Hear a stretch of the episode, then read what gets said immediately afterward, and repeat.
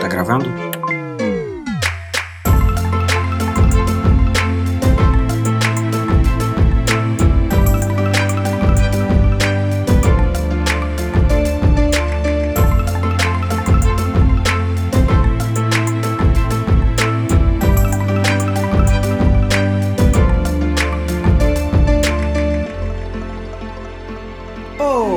PH e está começando mais um Pegadoria! Dessa vez especial de verão, especial de férias, depois do recesso de duas semanas sem episódio. Primeiro episódio de 2020. Eu vou fazer, primeiramente, na verdade, Feliz Ano Novo para todos. Muito obrigado por ainda estarem ouvindo esse programa. Seja se você está ouvindo agora no lançamento, começo de 2020, ou se você está ouvindo do futuro em outro momento, porque você decidiu amar esse podcast, porque nada mais te preenche na sua vida. Esses especiais de verão, vocês vão perceber que piorou a qualidade do som, porque eu voltei a não gravar, voltei a gravar em casa, não estou gravando no estúdio. Vocês talvez vão ouvir barulho de mouse e teclado, mas vocês também estão ouvindo provavelmente um barulho maravilhoso da praia que eu estou nesse verão. E não vai ter limpeza de áudio, não vai ter nada, porque é um especial de férias. Se fosse um especial de trabalho, a gente trabalhava para arrumar essas coisas. Como é um especial de férias, é ritmo de férias. Muito obrigado. O, durante o mês de janeiro inteiro, eu vou fazer quatro programas que vão ser uma espécie de retrospectiva do ano passado sobre as coisas que eu assisti, li, consumi, joguei para dar dicas para vocês, eu mudei o formato do programa, né, depois das duas primeiras edições e ficou mais para ensaios, mas eu ainda quero vez ou outra aproveitar uma oportunidade para poder dar indicações para vocês, até porque tem gente que gosta, vez ou outra alguém gosta do que eu falei no episódio, vem falar comigo, ah, me indica alguma coisa, me indica um anime, nunca vi um anime, me indica os filmes parecidos com esse, blá blá blá. E aí eu decidi que esse especial aqui é uma ótima forma de eu fazer um apanhadão de todas essas coisas boas, algumas ruins, quem sabe, que eu consumi em 2019 para falar aqui. E antes de começar, só os famosos recadinhos de sempre que eu costumo dar antes dos programas.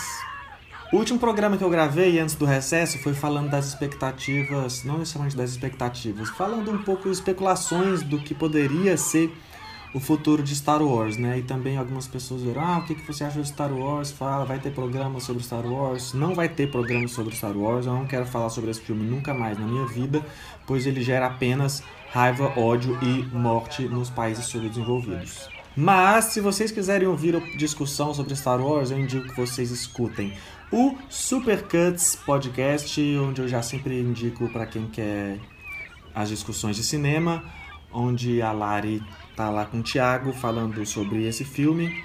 E também eles gravaram, a Lari convidou, me convidou para participar com outras pessoas sobre uma discussão de Star Wars, além do filme O Último Jedi, Os Últimos Jedi, que eu já nem lembro como é o nome em português, que isso já está sumindo da minha memória. Mas a gente falou um pouco lá sobre outras coisas de Star Wars além disso, como é o nosso sentimento e nossa história com Star Wars. Lá eu exponho um pouco do meu ódio e do meu amor por essa franquia. Outra novidade é que meu amigo Pedro Lobato lançou o podcast Animes Overdrive para quem gosta muito de animes e para quem está querendo descobrir o mundo dos animes, né? Onde eu orgulhosamente faço parte da equipe também. Então tô eu, Pedro Lobato, frequentemente Caio Hansen do Jogo Velho e da TV de Tubo, para quem conhece esses podcasts. Para quem não conhece também indico pois são bons programas, pra, principalmente para quem curte nostalgia, já que é o foco deles.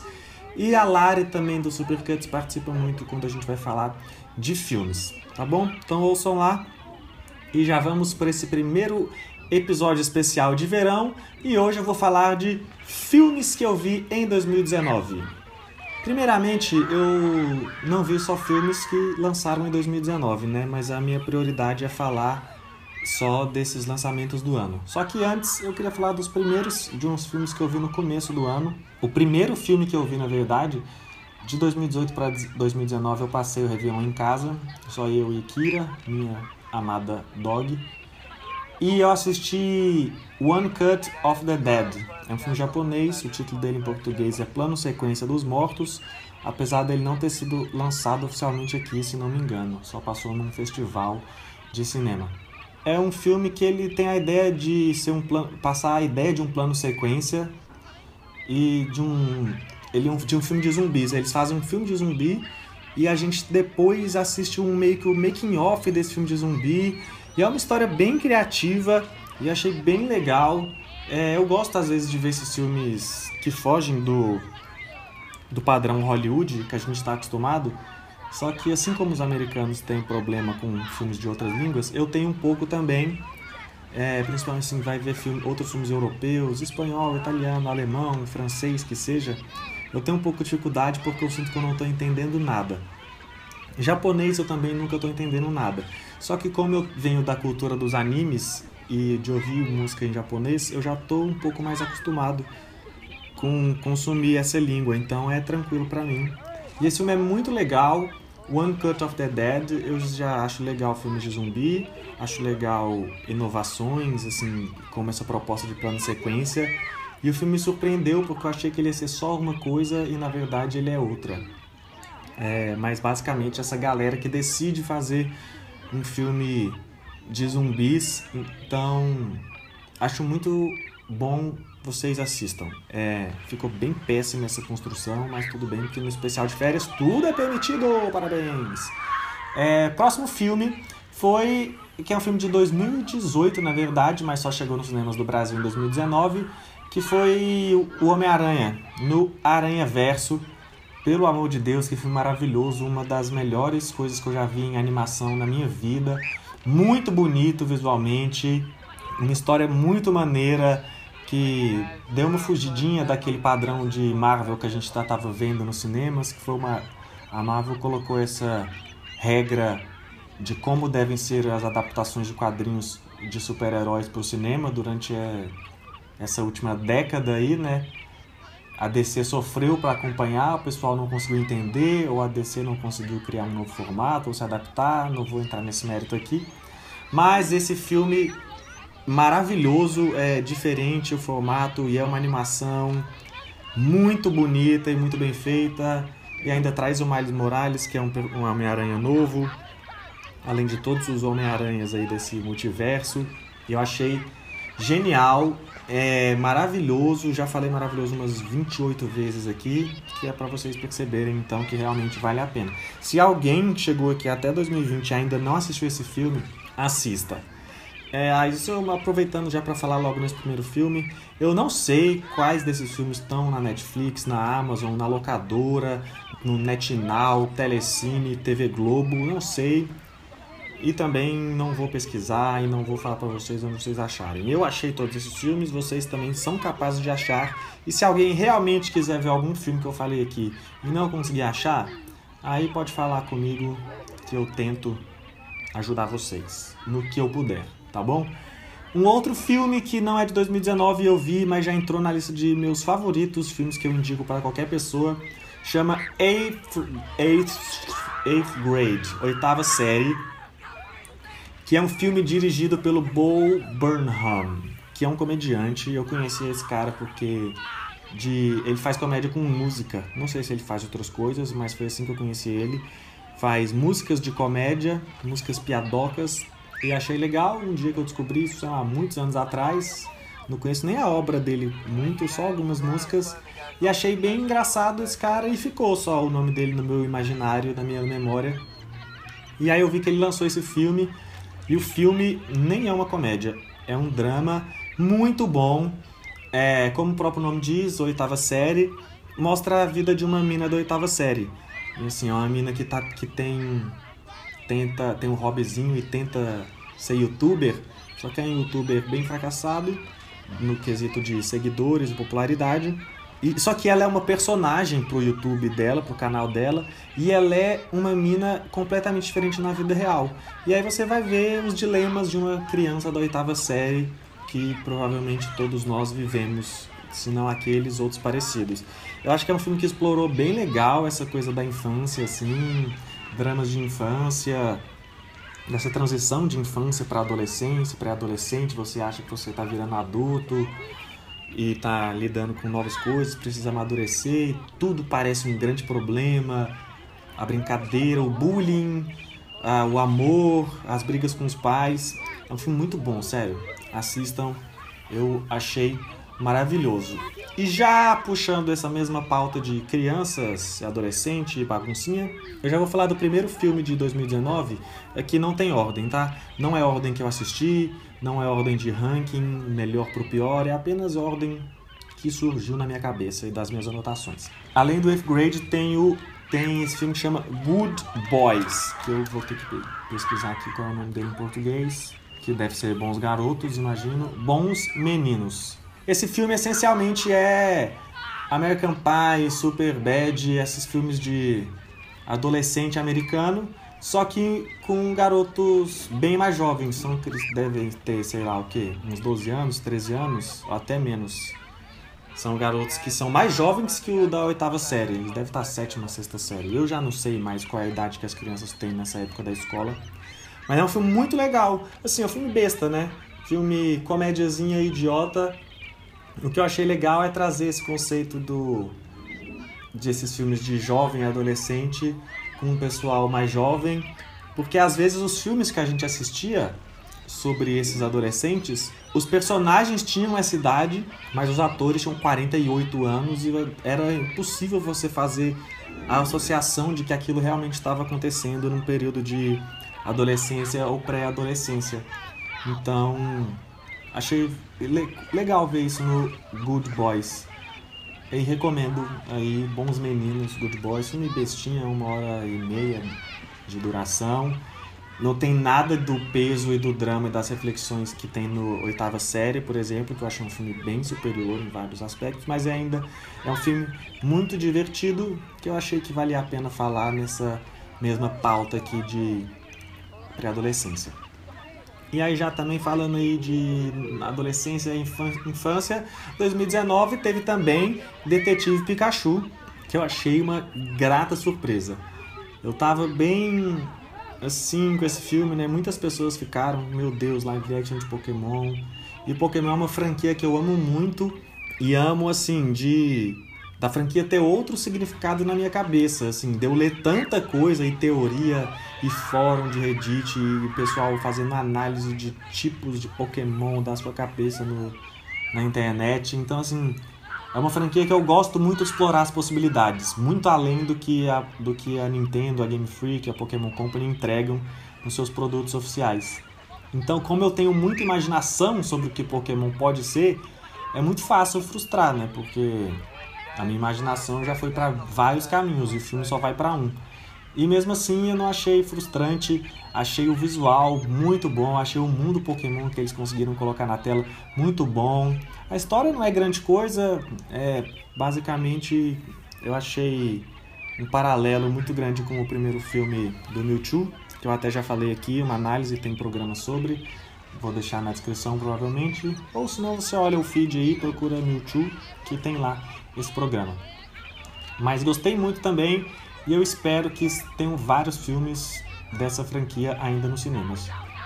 Não precisa continuar essa história, não precisa continuar esses personagens, não precisa ser sobre Pikachu e detetives, mas gostaria muito de ver esse universo explorado ainda de outras formas no cinema. E vou continuar aqui então olhando a minha lista, um filme que pode ter a ver com essa coisa de infância também, já para a gente encerrar esse tema foi Jojo Rabbit. Eu achei esse filme muito engraçado e muito, é, como se diz, muito confortante também, muito carinhoso, aconchegante, não sei, assim, achei muito bom.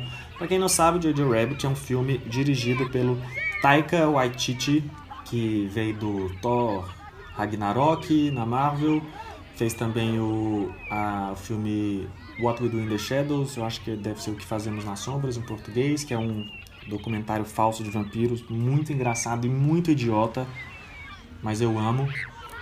E o Jojo Rabbit, cara, tipo assim, ele é um filme perfeito para esse momento. É um garoto na, durante a Segunda Guerra, um garoto criancinha mesmo, que é nazista, é uma criança nazista e ele tem o Hitler como amigo imaginário dele. Assim. e ele chega em acampamento nazista, onde estão treinando crianças nessa doutrina. E é muito engraçado. É um filme de comédia, tá? É um filme que ridiculariza o, o nazismo e o personagem do Hitler de uma forma muito escrachada. E eu achei isso muito engraçado. Ele faz tem mensagens muito boas para atacar essas pessoas imbecis, piadas boas e assim ele ele consegue trazer esse tema de uma forma que a gente pode rir. É clássico, né? Ai, vamos trazer a crítica social para risada. Mas mesmo assim é um filme bem divertido e bem aconchegante. Você ri quando ele faz essas piadas, você sente um, certo drama da Segunda Guerra Mundial, é, fato, o drama dos judeus, e você ao mesmo tempo consegue explorar a mente infantil, assim, como que uma criança é nazista, por que, que essa criança é isso? Ela sabe o que ela está falando? Ela sabe o que ela está acreditando? E aí isso a gente pode extrapolar esse pensamento para uma crítica bem mais profunda sobre pessoas que seguem doutrinas idiotas. Mas como nesse programa aqui eu só quero dar um apanhado geral dos filmes e instigar vocês a assistirem as coisas que eu gostei, vou só falar isso. Tem a atuação da Scarlett Johansson muito boa também. E é um filme que eu achei que vale muito a pena. Como eu falei, eu acho que aconchegante é uma palavra que resume bem, porque ele vai da comédia e dá drama, você dá uma choradinha, tem um susto aqui ali, assim, de, meu Deus, eu não imaginei que essa, que essa história ia pisar nesse terreno. Então assistam, achei muito bom esse filme. Agora vamos para uns filmes um pouco mais. Não! Antes tem que falar do um fenômeno do ano que foi Vingadores, né? Vingadores Ultimato foi realmente, eu achei maravilhoso. Foi um filme que eu tava com a expectativa lá nos céus eu, eu fiz maratona de ver todos os filmes da Marvel antes de assistir Vingadores Ultimato no cinema. E eu tava assim, com tudo da Marvel na minha cabeça, fresco, cada personagem, a evolução de cada um, cada elemento da história e a experiência de assistir isso, esse, essa conclusão de um arco no cinema foi maravilhosa. O filme entregou tudo que a gente precisava é, de emoção, de porradaria de super-herói de diversão, tudo na medida certa. Eu saí muito empolgado desse filme, chorei muito, assim, não necessariamente pela emoção do filme, mas pela emoção de ver da representatividade, da conclusão dessa saga e como ela teve presente em todos os momentos que a gente assiste. É um apego. Quando a gente. Eu tava falando com um amigo meu, Vitão, que vai, sempre vai comigo ver esses filmes. Quando a gente não é fã, a gente não tem religião, a gente não tem time de futebol, então a gente torce é para os filmes. E aí é legal pensar, nossa, quando eu estava na minha vida, quando eu torci para o Iron Man lá em 10 anos atrás. E esse filme entregou tudo. Ele é bem problemático se você pensar em roteiro e furos, tem vários furos que dá para você criticar, só que eu acho que ele foi além. Ele entregou a emoção que fez a gente perdoar esses furos. Pelo menos fez para mim.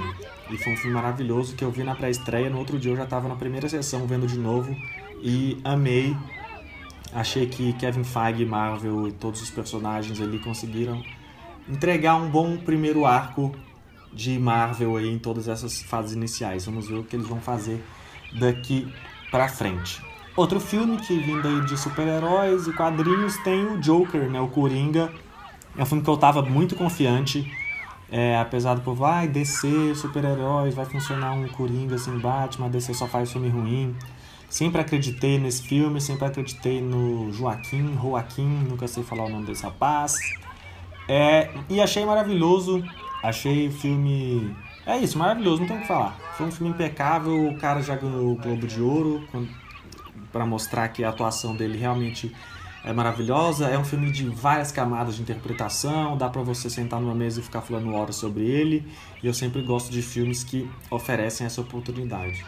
Coringa é um filme que eu acho que a maioria das pessoas ao meu redor viu. Foi um dos primeiros assuntos que eu falei aqui no, no formato do podcast. E se alguém ainda não assistiu, assista que é muito bom. Mesmo se você não gosta de filme de super-herói, não gosta de Batman, não tem nada a ver.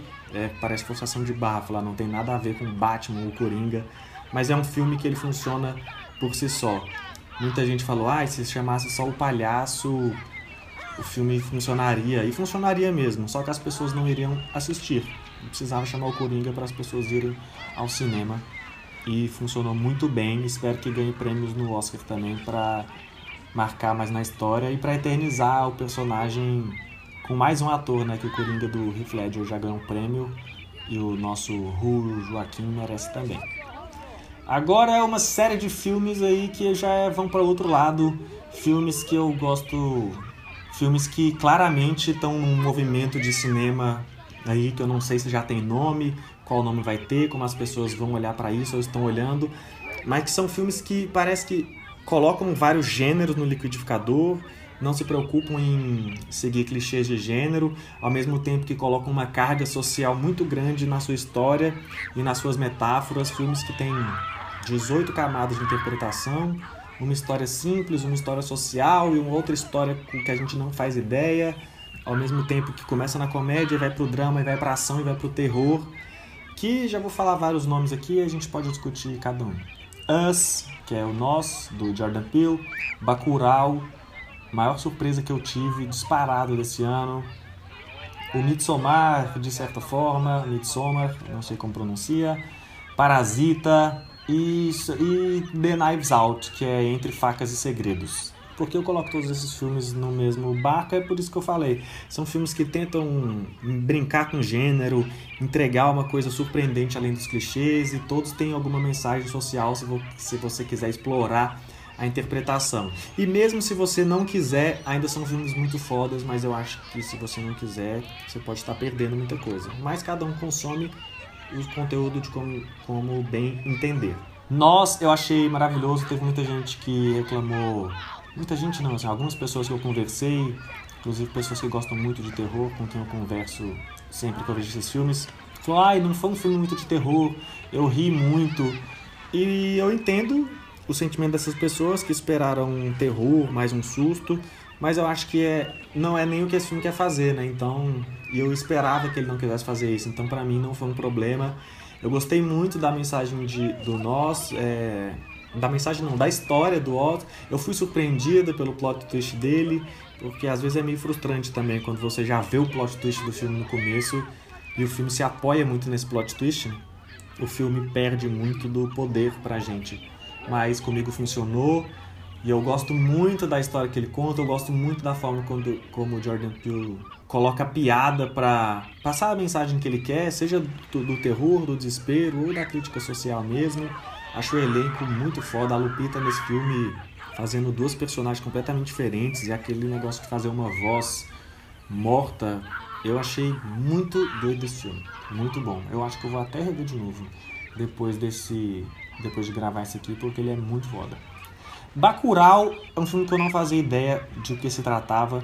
Eu sabia que era um filme brasileiro, que, que tava bombando e tinha ganhado alguns prêmios, e que passava num Nordeste, num Agreste, Sertão, e era isso. Tive a oportunidade de ver porque estava trabalhando na produção de um festival de artes, música e cinema aqui em Goiânia, Bisarte, e a BIS, que é a Bienal de uma Bienal de cinema sonoro, som e cinema. E a produção do festival conseguiu é, o filme para passar na abertura dele aqui e eu como membro da produção podia ir lá assistir e fui e assim, cara, fiquei completamente surpreso, não sabia o que esperar achei que poderia ser, sei lá, uma, uma história genérica de, de Agreste, ainda que fosse boa, por exemplo, um Alto da Compadecida, entendeu? Uma puta história, mas é uma história só que se passa ali no sertão com alguns dos clichês que a gente já espera desse, desse tipo de história. E o Bacurau, ele extrapola todo tipo de, de clichê, ele surpreende, subverte várias coisas e não dá pra não citar o momento político do Brasil que ele se encaixa perfeitamente então, sério, assim, Bacurau eu nem gosto de falar muito da história dele, porque eu acho que a surpresa faz muito parte da experiência, e se você até hoje não viu Bacurau, assista. Eu sei que muita gente, eu espero que não sejam as pessoas que estão ouvindo isso aqui, ah, e cinema nacional. Gente, Bacurau, na moral, se for, vá na paz. Outro filme, Midsommar, que eu devia ter falado mais de perto do Us, que ele tem essa vibe do terrorzinho. Gostei muito desse filme e achei que ele é muito diferente. Isso não é uma análise genial, né? Nenhuma análise que eu tô fazendo aqui é grande coisa. Qualquer twitteiro que vê três filmes vai se sentir cinéfilo falando esse tipo de coisa que eu tô falando aqui, mas eu tô só querendo recomendar, sem falar muito, né? Então é isso. O Midsommar eu gostei muito. É, ele faz muitos planos querendo dar uma ideia de plano sequência, assim, sei lá, muitas cenas meio de ponto de vista atrás dos protagonistas. Ele surpreende muito no começo, já mostrando, jogando bomba na nossa cara, tipo assim, é pesado mesmo. E, e isso tudo num festival nórdico muito iluminado, sempre tem o sol, sempre pessoal com um visual sereno, flores. E assim, o filme já te conta o que ele vai fazer, logo no início, mostra lá um, uns painéis. Gente, o filme é isso, isso e isso. E o filme faz tudo o que ele te contou que ele ia fazer, e mesmo assim é impressionante. Assim. Então, eu gostei muito de Midsommar. Eu te, tive. É, tava conversando com meu amigo Sasha, que não queria. Tava falando, ai, ah, não sei se eu quero ver porque eu não gosto muito de filme de terror. Cara, da mesma forma que, que teve gente que reclamou lá do Us, do Nós. Ai, não é um filme de terror, fiquei rindo muito. O Midsommar eu acho que não tem muito de rir, mas eu não achei que ele tem de terror também não. Talvez seja por conta dessa fotografia, do ambiente iluminado, né? Mas eu acho que ele é mais de uma tensão. É um gênero de filme que eu gosto muito, que tá meio surgindo agora, esse pós-terror, novo terror, sei lá como se chama. E achei muito foda. E aproveitar falar desse novo terror aí, pós-terror, vou até falar de um filme que eu não falei ainda, na hora que eu falei que eu ia fazer esse bloco, que é o The Lighthouse, O Farol, que é do mesmo diretor da Bruxa, não sei o nome dele agora, também não vou procurar, me perdoe, diretor, mas é com Robert Pattinson e com William Defoe, um filme que ele tenta emular filmes bem antigos, é um filme preto e branco, num formato mais quadrado. Eu acho que, se não me engano, ele não é 4x3, mas é parecido. Usa de recursos de fotografia e de efeitos e de montagem. Não que eu entenda alguma coisa disso, mas claramente tentando emular um filme muito velho. E é um filme assim completamente maluco. A hora que acabou eu fiquei, o que eu acabei de ver. Tudo ali parece que pode ter 200 mil significados, mas foi uma experiência assistir esse filme. Assim. É um filme que também não é um, não é um terror de assustar, é um filme só de você estar tá sempre intrigado o que você está vendo. William, eu nem estou falando as histórias do filme, né? Eu sou um fiasco completo para indicar coisas. William Defoe e o, e o Robert Pattinson são trabalham em farol, esses faróis que servem para marinheiro, capitão, para navios, né? Ficam lá iluminando o mar. E eles vão para uma ilha onde fica esse farol e tem que ficar lá quatro semanas, se não me engano. E nessas quatro semanas, eles a solidão do marinheiro, do cara que está no farol, de estar tá lá loucura, abandonado num lugar isolado, solitários, tendo pouca comida, muita bebida, nenhuma companhia. Os dois vão começando a ter, ter intrigas, vão tendo problemas. Você não sabe mais o que é real, o que é loucura, quanto tempo passou naquela história. É tudo muito maluco esse filme. Mas assim, eu amei, a hora que acabou, foi o que eu acabei de assistir, preciso digerir e consumir isso muito mais. E todas as discussões que eu vi sobre esse filme foram muito boas, foram de pessoas que conseguiram curtir muito essa experiência, ainda que as coisas às vezes pareciam não fazer sentido. E, como eu falei, são coisas que podem ter sentido o tempo inteiro, de, é, de vários tipos de sentido diferentes, na verdade. São, são, o filme é muito sobre símbolos, então quem gosta disso pode extrapolar todo tipo de interpretação. E agora o outro filme que eu tinha falado nesse bloco é Parasita, que para mim, quando eu terminei de ver Parasita, a primeira coisa que eu falei foi, é o Bacurau coreano. Porque é isso, é um filme que eu também não sabia sobre o que se tratava. Eu tenho feito muito isso, assistindo filmes. Eu vejo que o filme tá bem falado, eu vejo que tá tendo um murmurinho ali, pessoas de confiança que eu já consumo conteúdo estão falando desse filme e eu nem procuro nada sobre e vou assistir, porque eu acho que quanto mais cru a gente tá, mais o filme é capaz de nos surpreender, né? E Parasita foi isso. Eu não sabia sobre o que era o filme, é, e aí ele foi indo por um caminho e de repente ele ia fazendo curvas e fazendo outras curvas e onde esse filme vai chegar. E realmente ele chegou onde era impossível imaginar que ele chegaria. Assim como o Bacurau é um filme que eu não queria falar muito sobre o que é a história dele, Basicamente é só um cara que arrumou um emprego de professor, porque o amigo dele, que era esse professor particular, foi viajar e falou: Ah, vou te indicar lá para essa minha vaga. E ele consegue transformar esse emprego numa maluquice tremenda. Sério, assistam Parasita. É um filme que eu acho que todo mundo tem que assistir. Assim como vários dessa lista aqui, mas Parasita, Bacurau, eu acho que são os dois que realmente todo mundo tem que ver. Todos, se você for escolher alguma coisa que eu estou indicando aqui, assista um desses dois, ou os dois, tá? É mais um filme que eu tinha falado, né, desse bloco, é o Knives Out, Entre Facas e Segredos. É um filme do Ryan Johnson, que eu conheci, não sei se ele fez outras coisas antes ou que ele, na verdade ele fez, né? Conheci o trabalho do Ryan Johnson no Últimos Jedi, Último Jedi, ó. Deus me perdoe falar dessa pataquada aqui e associar Ryan Johnson. No, meu Deus, já esqueci. Ah, não, é o Último Jedi mesmo, né? Ô, rapaz, tô malucaço. O que eu falei Último Jedi antes lá é a sessão Skywalker. Perdoe, tá? Eu esqueci mesmo do filme, apagou até o nome dele da minha mente. Mas então, voltando. Ryan Johnson dirigiu O Último Jedi, que é o episódio 8 de Star Wars, que para mim é o melhor Star Wars já feito dentro da saga Skywalker. E o outro melhor Star Wars já feito fora da saga Star Wars, Skywalker é o Rogue One, a quem possa interessar. Mas nesse filme aqui, o Ryan Johnson pegou um puto elenco de, de gente maravilhosa. Não vou nem citar aqui porque eu não lembro. Mas o, tem o Daniel Craig, e é isso que eu posso lembrar agora. Tem o Chris Evans, tem a Ana de Armas, tem outras pessoas agora que eu não lembro o nome, mas é um filme, jogo detetive. Coronel Mostarda matou não sei quem com castiçal na sala de jogos. E é isso, Daniel Craig é esse detetive e todo mundo tá lá nessa mansão onde aconteceu um crime, a gente precisa desvendar um crime. Eu gosto muito desses filmes assim. Tem o próprio filme que chama Clue, que esse eu vou pesquisar aqui para indicar também, que em português chama Os Sete Suspeitos, que é exatamente uma adaptação do jogo de tabuleiro. Sempre amei esse filme, vejo várias vezes. E o Knives Out, Entre Facas e Segredos, pegou isso e também fez outra, brinca com o próprio gênero e coloca um cara que parece idiota, será que ele é tão idiota assim?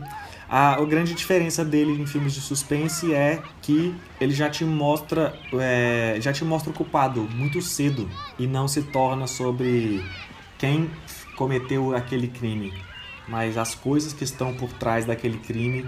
E eu gostei demais e é mais um da, de, desse caso de várias camadas. Se você quiser extrapolar a interpretação além da obra que ele está te contando superficialmente, dá para ir muito longe e eu acho isso muito importante é, na arte. Falando aqui como um admirador da arte. É, tá bom? Assistam, sério, esse filme é muito bom. Ele, ele entrou nos meus favoritos, com certeza. Talvez a, ao invés de ficar assistindo os Sete Suspeitos sempre que eu quiser ver uma história assim, eu vou começar a ver o Entre Facas e Segredos, porque eu achei maravilhoso e já estou muito empolgado para que continue essa franquia com outros filmes, como me parece que o Ryan Johnson já confirmou. Se não confirmou que vai fazer, confirmou que pelo menos tem interesse. E por último, os dois filmes que não combinam muito com as coisas que eu procuro consumir de cinema, que foram O Irlandês e História de Casamento. Não tem nada a ver com os filmes que eu costumo ver, eu gosto é de super-herói, de superpoder, eu gosto de mentira. Filmes que tem mentira sempre são muito bons, porque a verdade já é muito dolorida pra gente ver mais verdades no cinema. Só que o Irlandês História de Casamento, cara, são dois filmes que me pegaram do início ao fim. O irlandês teve toda aquela polêmica. Assista no cinema, assista na televisão, não veja no celular, não vá ao banheiro. Talvez eu tenha ido ao banheiro, me perdoe o irlandês e toda a Irlanda como um todo, só que achei maravilhoso, mergulhei nas histórias de todos os personagens que estavam ali, fiquei curioso para saber onde eles iam chegar, o que eles iam fazer, entender suas motivações. Amei. Se você quiser assistir irlandês, indo ao banheiro, no seu celular, parando, faça como você quiser, mas tente consumir essa história que ela é muito boa.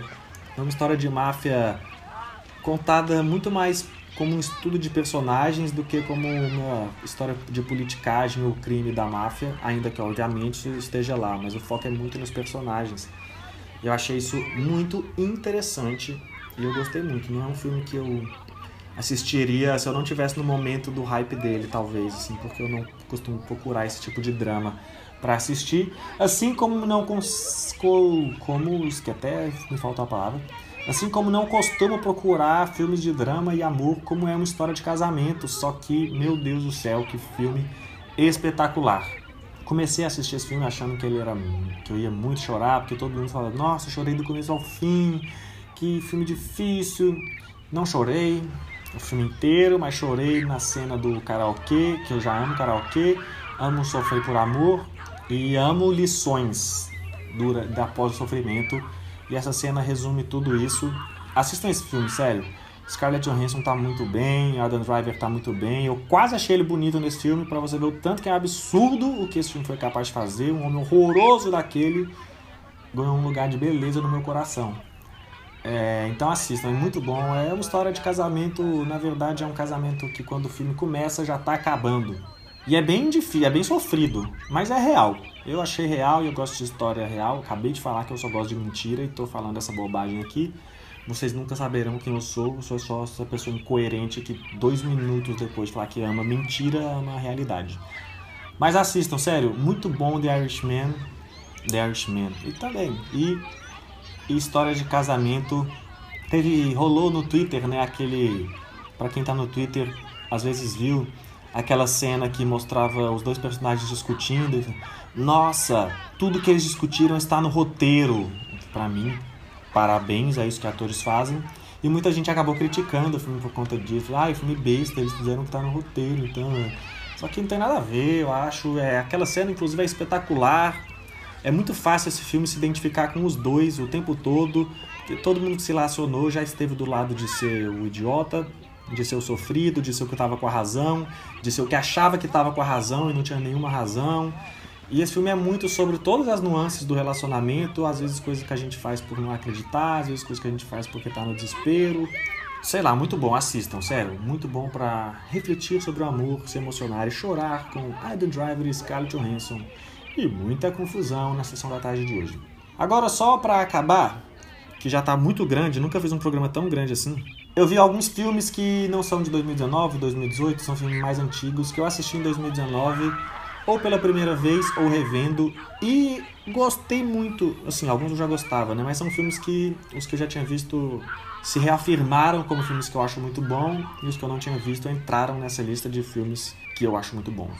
Que eu tô muito eloquente hoje, como vocês podem perceber, mas é clima de férias, não precisa estar certo porque não é trabalho.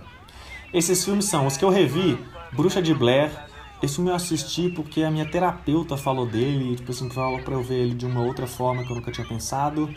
E eu assisti, não vou falar qual é a forma, porque eu, eu tô. não é o que eu quero fazer agora. Mas assisti Bruxa de Blair com outros olhos, só tinha assistido no passado e gostava muito, tinha ele na memória para mim de um jeito, e assisti ele com outra maturidade, outro ponto de vista agora, ele com um outro significado, mas ainda é um filme muito bom. Na verdade, por ele ter um outro significado, ele só engrandeceu para mim que é, ele me permite ver o filme de várias formas. Eu achei muito foda. É, não vi Bruxa de Blair novo que teve aí, é o Bruxa de Blair originalzão que eu tô falando, daquela época que as pessoas acreditavam que isso era real. E gostei demais. Se alguém até hoje, por um acaso, não assistiu Bruxa de Blair, assista que é muito foda. Reassisti também esse ano 10 Coisas que Eu Odeio em Você. Meu Deus, que filme maravilhoso. É um filme que é bem datado, é claramente um filme de uma comédia de romântica que funcionou naquela época e não funcionaria hoje igual. Para refazer hoje teria que mudar vários conceitos, várias formas de fazer os diálogos, talvez até a forma, o tipo de atores que estariam nesse filme, todos os estereótipos dos personagens teriam que mudar. Só que ainda é um filme muito bom. Talvez porque eu vi aquela época e tenho um carinho, mas eu acho muito bom. O poeminha 10 coisas que eu dei em você, maravilhoso. O Heath Ledger cantando Can't Take My Eyes Off, off You na escada é uma das cenas que eu acho mais incríveis na minha vida. Achei muito maravilhoso das coisas que eu dei em você, tá aí como filmes que eu amo ainda hoje em 2020. E agora dois filmes que eu nunca tinha visto e vi só esse ano, 2019. John Wick, o primeiro John Wick só vi agora e nunca vi os outros. Achei muito foda. É, ver esses filmes de ação num novo formato, achei muito bom. E a, colocar a motivação de um cachorro, tipo assim, não tem nada a ver com filmes de ação. E o John Wick ele é bem foda mesmo.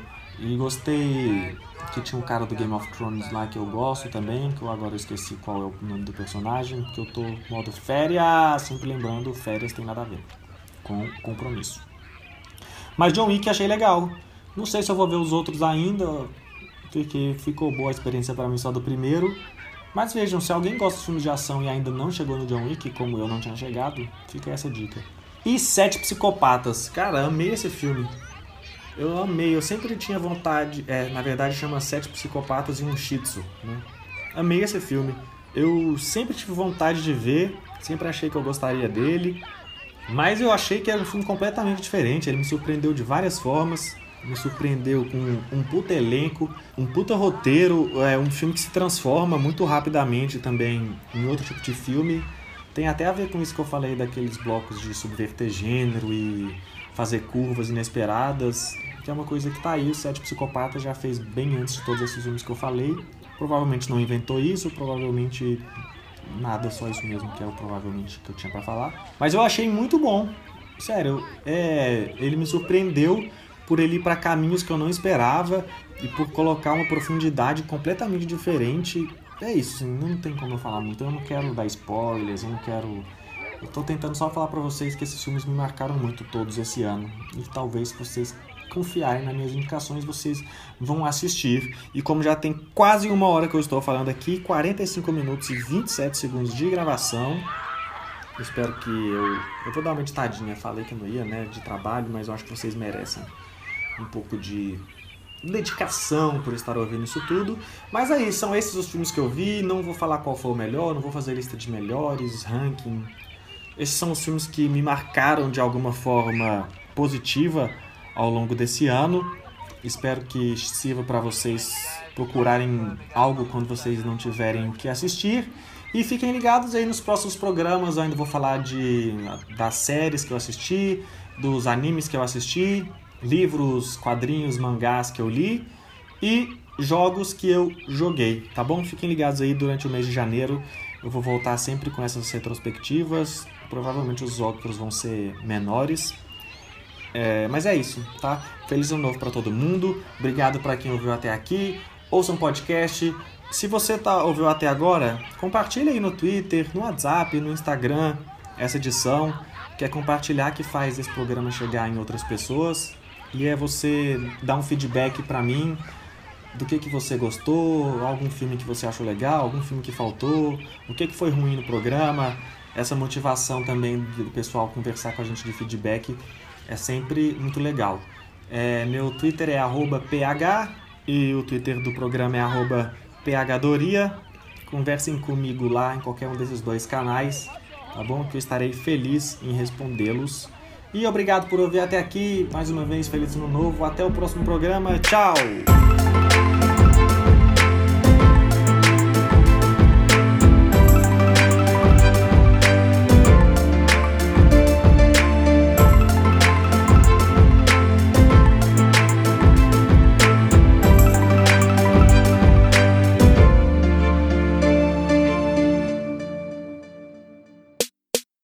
Podcast é produzido e editado pela Elis Studios.